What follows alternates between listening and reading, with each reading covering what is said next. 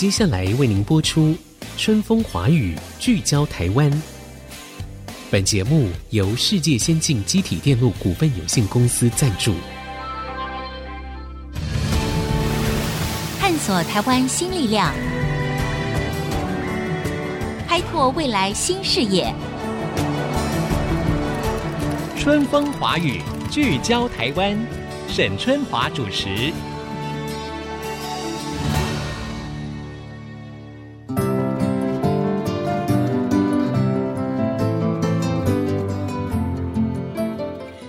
大家好，欢迎收听《春风华语》，聚焦台湾。我们都知道呢，土壤很重要啊，因为土壤培养、孕育万物嘛，所以是大地之母。但是，您有没有想过，土壤可不是一直可以非常肥沃的？尤其呢，是自从这个农业广泛的使用化学肥料以来呢，短时间之内，诶，这个作物产量是会提升，没有错。但是长远而言，却会更消耗地力。所以，如果人类呢，再不重视土壤，保护土壤，那么未来呢，在农业啦、粮食啊，还有气候变迁上面，可能都会出现大问题哦。好，今天呢，我们在线上就邀请到了中研院的院士，也是国立中兴大学土壤环境科学系的杨秋忠教授，来为我们聊聊这个问题。教授您好，主持人好，各位听众好。好，教授今天要谈的这个议题呢，我觉得。其实它很重要，但是可能我们平常都没有想到这个问题哈。就是我们知道，其实化学肥料的使用呢非常的普遍。那当然呢，这个农夫呢等等的，他们要提升这个产量，所以呢也不免就会使用到很多的化学的肥料哈。那化学肥料的使用，它会造成哪一些问题，甚至会带来什么样的危机？一开始是不是请杨教授跟我们说明一下？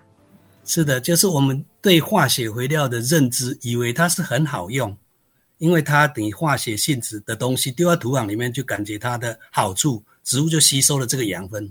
事实上，这个化学肥料对土壤的地力的消耗是非常严重的。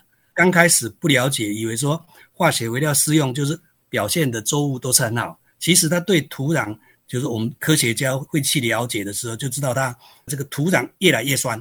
越来越酸哦，然后这个土壤酸，它就继续一直酸化下去。如果你五十年、一百年，它就造成这个土壤酸化就非常严重。不只是土壤酸化，它造成土壤的有机质大量分解。有机质是土壤的总管，就是地力的指标。它会因为化学肥料而大量减少。这个土壤的有机质有点像我们讲的不动产，土壤的不动产。现金就是养分，这个不动产如果被消耗掉。这个土壤的地力就非常明显的会，它的物理性质，比如土壤不松啦、啊，这些都是化学肥料造成硬化。所以像这种情况下，我们就是知道说，土壤因为这个而造成很大的问题。另外呢，还是比较严重的是，大家可能不了解的，它病虫害会越来越厉害。因为土壤不好，植物就会长不好，然后就容易生病。所以化学肥料会造成养分的缺乏，植物生病，然后农药就要加强。所以它是很多的问题连锁在一起，初期看不出来，可能经过长期之后就会非常明显了。哇哦，要不是教授这样说明哈，我们都不晓得说原来土壤里面学问这么大。比如说刚才我又听到一个关键字叫做地力，因为呢，我们要让这个农作物长得好，我们就说哦，这个土壤要很肥沃。但是呢，事实上，你使用了化学的肥料之后呢，你会让它的地力呢消耗的特别的快。那刚才教授您说，这个地力哈，要让它肥沃的话，一个关键的成分是叫有机质啊。这个可以再说明一下吗？有机质又是什么？有机质是土壤我们加进去的有机肥料，长期累积下来的，或者是个植物的残体、残留，像根啊这些没有拿走的。它还会残留在，慢慢慢变成这个有机质的物质。那有一些有机质可以保存上千年都可以，它会腐殖化，微生物不容易分解。那普通一般有机质丢进去很容易被分解，但是一部分是会保留下来。所以这个有机质就土壤的植物的残体转变的物质。嗯，OK。所以刚才教授用了一个非常可爱而且比较让我们听得懂的这个比喻哈，你说这个有机质就像是那个土壤的不动产哦。对。有土司有财嘛，所以换句话说，这个土壤里面有这个 有机质，它才会是一个有地力的土壤，对不对？是，因为土壤的有机质啊，它就是土壤的也是总管，它管理土壤的物理性质，比如说物理性质，我们讲的就像土壤松不松，如果土壤硬化，植物就长不好了，这是物理的性质。还有保保水，才不会说像沙子流失掉，保肥保水，这个都它重要的功能。然后微生物会多样性，是，所以它就是一个重要的地力的指标。是，但是呢，我们如果长期使用化学肥料的话，刚才教授说的那些所谓地力的指标就会被消耗掉。甚至没有办法长出好的农作物，是这样解释吗？是的，所以土壤肥沃不肥沃是看什么？是看有机质含量，不是看那个氮磷钾钙镁那个养分的含量多少。养分多不一定作物产量会高哦，因为养分是要讲究平衡。如果你氮肥过高，很容易生病。要平衡，所以为什么土壤的指标、肥力的指标不是化学那个养分的问题，而是有机质的含量的问题。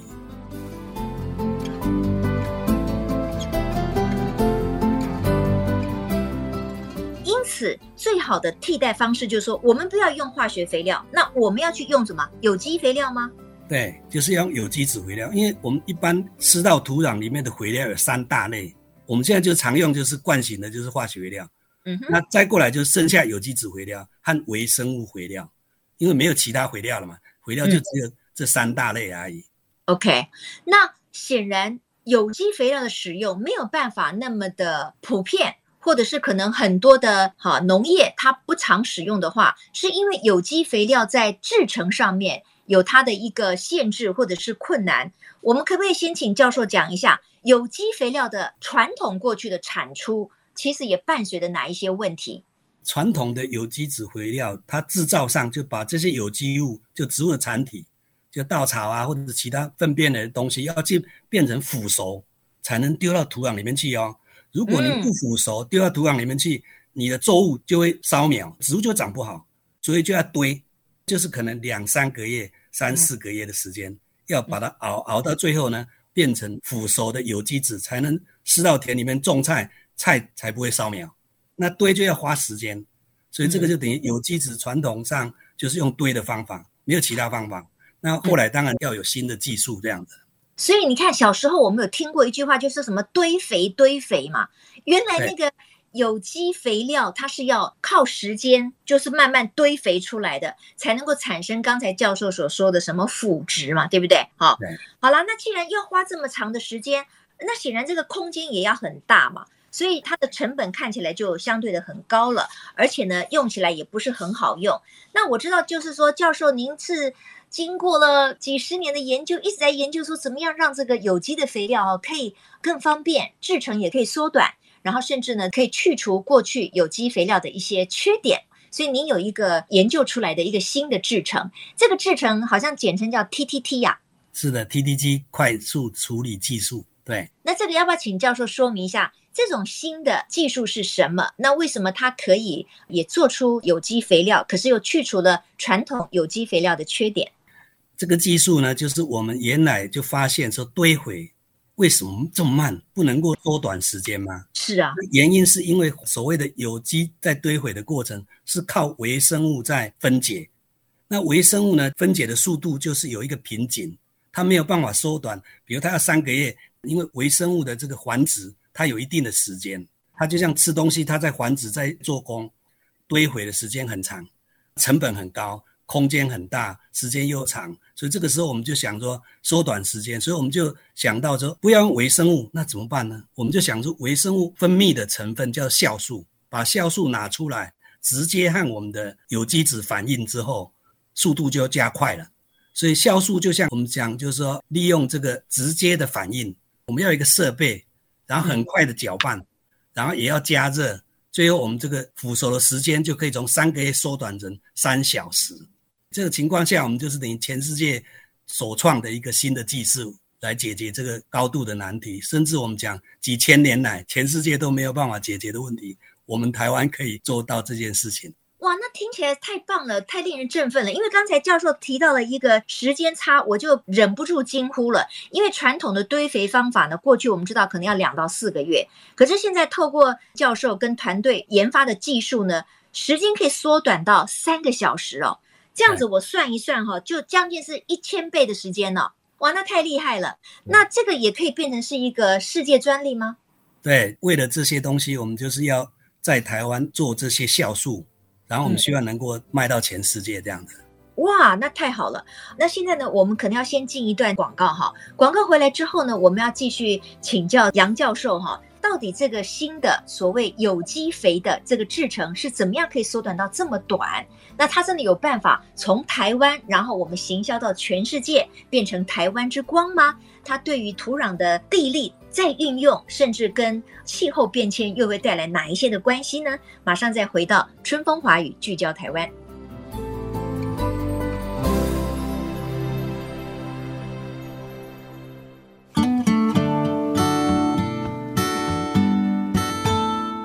听众朋友，欢迎回到春风华语，聚焦台湾。我觉得刚才有点兴奋，就是说呢，哎，你看，透过我们节目的访问呢，我们看到台湾的竞争力，不管在各个产业里面，它是非常强而有劲的。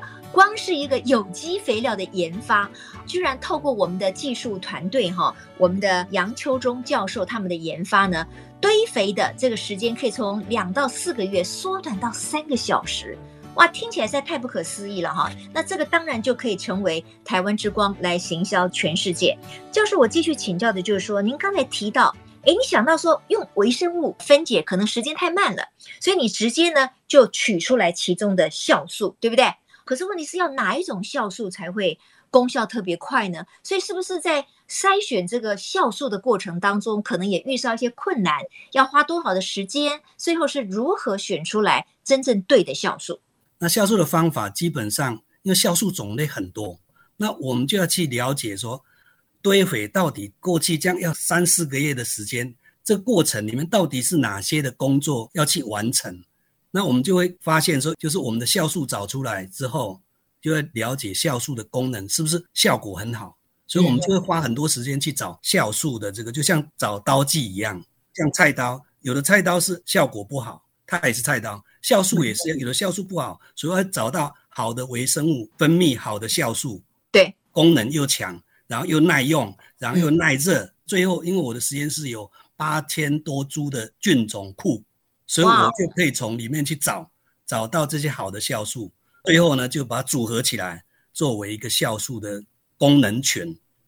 所以我们酵素就变得很精准的，就像飞弹一样，很精准的去作用，不会像原来派兵去打仗。像微生物就是派兵去打仗的意思是一样，就乱枪打鸟，看看能不能打得到。嗯，对，OK。所以找到了对的酵素的时候，就变成是标靶酵素，哈，就不像以前是乱枪打鸟，让它慢慢去做工，而是现在就是可以对准你所需要的功能，就马上就可以发挥，哈。对，所以这个酵素就是要去找到哪一些最好的，所以我们就在八千多组里面找，嗯、但是我们基本上先要有大数据。就是我要知道这些不同的菌种到底这支菌是在做什么，全世界做过什么？比如它要分泌蛋白分解酵素，还是它不会？所以我就要知道去哪些菌去找。我们先要有大数据，然后才容易去找到我要的东西。同一个名字的酵素，但是来自不同的微生物所产生的酵素的功能也会不同。就像我们菜刀来自不同的店，它菜刀的好坏就差异很大了。哎，对对对，嗯、换句话说呢，透过了杨教授跟团队的这个努力呢，它是需要长时间筛选，才能够找到包括像什么高效耐温呐、啊、保存性啊跟功能性都比较好的酵素，才能够有办法在制作有机肥的时候呢，又缩短时间，空间也减少了。空间大概可以减少多少？大概十分之一，就是原来要一甲地的，我们可能一分地就够了。嗯投资的费用就降低非常多，而且速度快，所以就可以让有机肥料大量生产，然后把过去很多有机废弃物没有机会再利用的，全部拿来用这个快速的方法就可以解决了。而且呢，我知道这个新的有机肥的技术呢，事实上还有很多优点，其中一个呢就是它没有那么臭。像我们小时候，如果走过那个田边，有没有有人正在堆肥的话，那小朋友都是捏着鼻子赶快跑过去，因为那味道很难闻嘛，哈。那据说好像这种新的制成的，事实上是没有臭味的，真的。对，因为我们是有除臭的酵素，臭味有各式各样不同的这个臭味，猪粪有猪粪的臭味，鸡粪有鸡粪的臭味。是。那我们就要找对这个除臭的酵素来攻击它，它就不会有那个味道了。嗯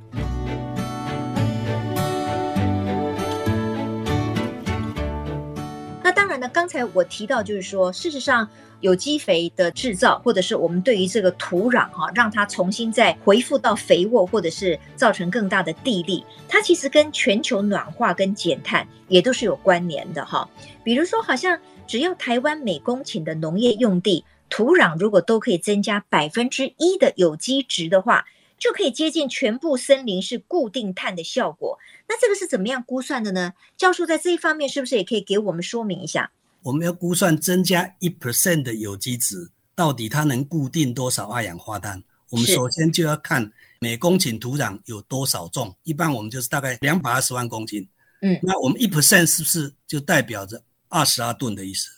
再换算成碳，有一个公式，就是有机质的含量一百的话，那个碳是五十八，一百里面占五十八 percent 这样子，所以一算就会知道说，换算有机碳的话，就大概十二点七九吨。这个是碳哦，碳要换算成二氧化碳，最后就是一公顷增加一 percent，它就是四十六点九四吨的那个二氧化碳。好，那我们台湾有多少农田呢？我们把它算八十万公顷，所以这个时候一乘就大概三千七百五十五万吨。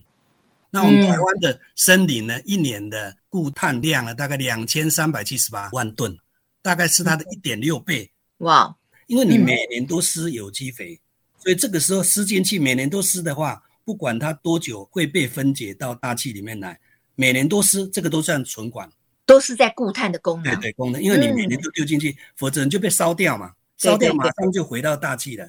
对对对，哇，那你看看哦，我们这个 TTT 的技术呢，又发现了这么一个非常棒的一个优势哈。就是说，它还可以增加我们土壤里面固碳，就是不要太快把这个二氧化碳这个温室气体呢排放到空中，这样的一个效益，我觉得是非常了不起的。不过，教授，我们就回来一个问题了，就是说，因为现在很多的农业哈，其实他们还是用化学肥料嘛哈，因为这个当然相对的他就觉得快一点，然后他也可以立即的有效果哈。然后呢，我发现就是说，在去年就是二零二一年五月份的时候，其实斯里兰卡政府他们曾经呢全面禁止化学肥料。但是呢，因为这个手段呢比较激进，所以结果导致呢他们的很重要的经济作物就是茶产量就锐减，所以也引发了社会的强烈的一个反弹。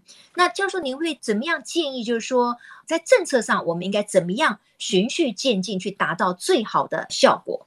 是的，就是因为像斯里兰卡它的问题就是说太太激进了。真正来讲，就是你化学农耕的方式变成有机农耕，要有一段转型期。是是，否则它就会造成减产，因为原来的土壤是利用化学肥料生产的，它地力不好，地力不好，你马上用有机质肥料的话，对植物来讲，它感觉肥分不够，嗯，所以它就减产了。尤其是茶叶，茶叶它是很特别，它是嗜酸性植物，是，所以它要酸性的有机质才对茶叶是有帮助的。如果他又不懂这个，又拿了这个有机肥，结果它是碱性有机肥，它可能减产的更严重。所以，我们基本上就是要一个转型期。就转型期，就是我们希望说，真正要实施这个所谓有机农业的过程，是要有一个所谓渐进的转型期，而不是这样激进的方式造成减产。基本上，如果这样做，一定减产。对，那教授好，我最要请教一个问题啊，就是说像我们这个家庭主妇啦、婆婆妈妈们，或者是家庭主妇，我们到 supermarket 或者是菜市场的话，哈，哎，我们都会发现说，哎，有机蔬菜那就是比较贵啊，这也是让有机的作物就比较难能够推广。可是今天我们在节目当中听到了教授你们所研发的 TTT 的有机肥料的这个技术，哎，看起来成本是可以降低的哦。那这个是不是可以代表说，以后相关的有机蔬菜或者是等等的价格也可能会更亲民呢？对，因为有机质用堆肥，它的成本就高。如果未来大量使用用 DDT 技术的话，它的量就会增加很多，成本就会降低啊。然后再把有机肥再，我们会把它优化，优化到不必很大量，也可以得到很好的效果。我们甚至还把微生物加到有机质肥料里面。让它的效果又更好，这样子，所以量也不要这么多。整体来讲，这样对有机农业的蔬菜的成本上就可以把它降低的一个方法。那以后我们就是有更健康的，同时呢，也不是那么昂贵的这个有机蔬菜呢，可以来食用了哈。最后一个问题就是说，那现在这个 TTT 的这个相关的有机肥是已经开始上市了吗？我们一般的呃农业啦或者相关的单位已经可以采用了吗？它的时程是怎么样？TTD 技术我们已经有在产业化了，已经能够大量生产这个酵素的部分，已经成功，也成立了一家公司。我们中兴大学成立延伸企业出来，然后这家公司就生产酵素。那现在也推广到像桃园环保级的厨余，马上我们这个技术马上推上去，它就可以很大量的生产，一天可以处理上百吨都不是问题。过去可能没办法堆毁，可能一天最多处理十吨、二十吨就不得了，面积非常大。现在一百吨都不是问题。还有就像新竹的一些木屑啦，这些木材的这个碎片有没有？工程上的这个废木材，或者食品的污泥，甚至养猪养鸡这个猪粪上都可以用这个技术。现在都已经在推广当中。上次我们还特别 Discovery 的频道还帮我们做了一个报道，是台湾无比精彩农业专辑这样子。哇，真的是无比精彩，太棒了，非常恭喜！嗯、那当然呢，我们这个 TTD 的技术，呃，有机肥料的这个制成呢，想必很快的就可以推行到全球去哈，变成我们的另类的台湾之光。非常谢谢杨教授，谢谢您，也恭喜您。OK，谢谢，谢谢。好，谢谢各位听众朋友哦。我觉得今天很棒哈，我们要透过节目内容的分享，邀请到了这个学者专家，告诉我们，其实就是在土壤的富裕，或者是说在有机肥的制作上面呢，台湾现在也可以独步全球啊，这是我们大家非常乐意听到的。谢谢杨教授，也谢谢各位听众朋友今天的收听，春风华语聚焦台湾，我们下周同一时间空中再会，拜拜。本节目由世界先进机体电路股份有限公司赞助，探索真相，开拓未来。世界先进公司与您一起聚焦台湾。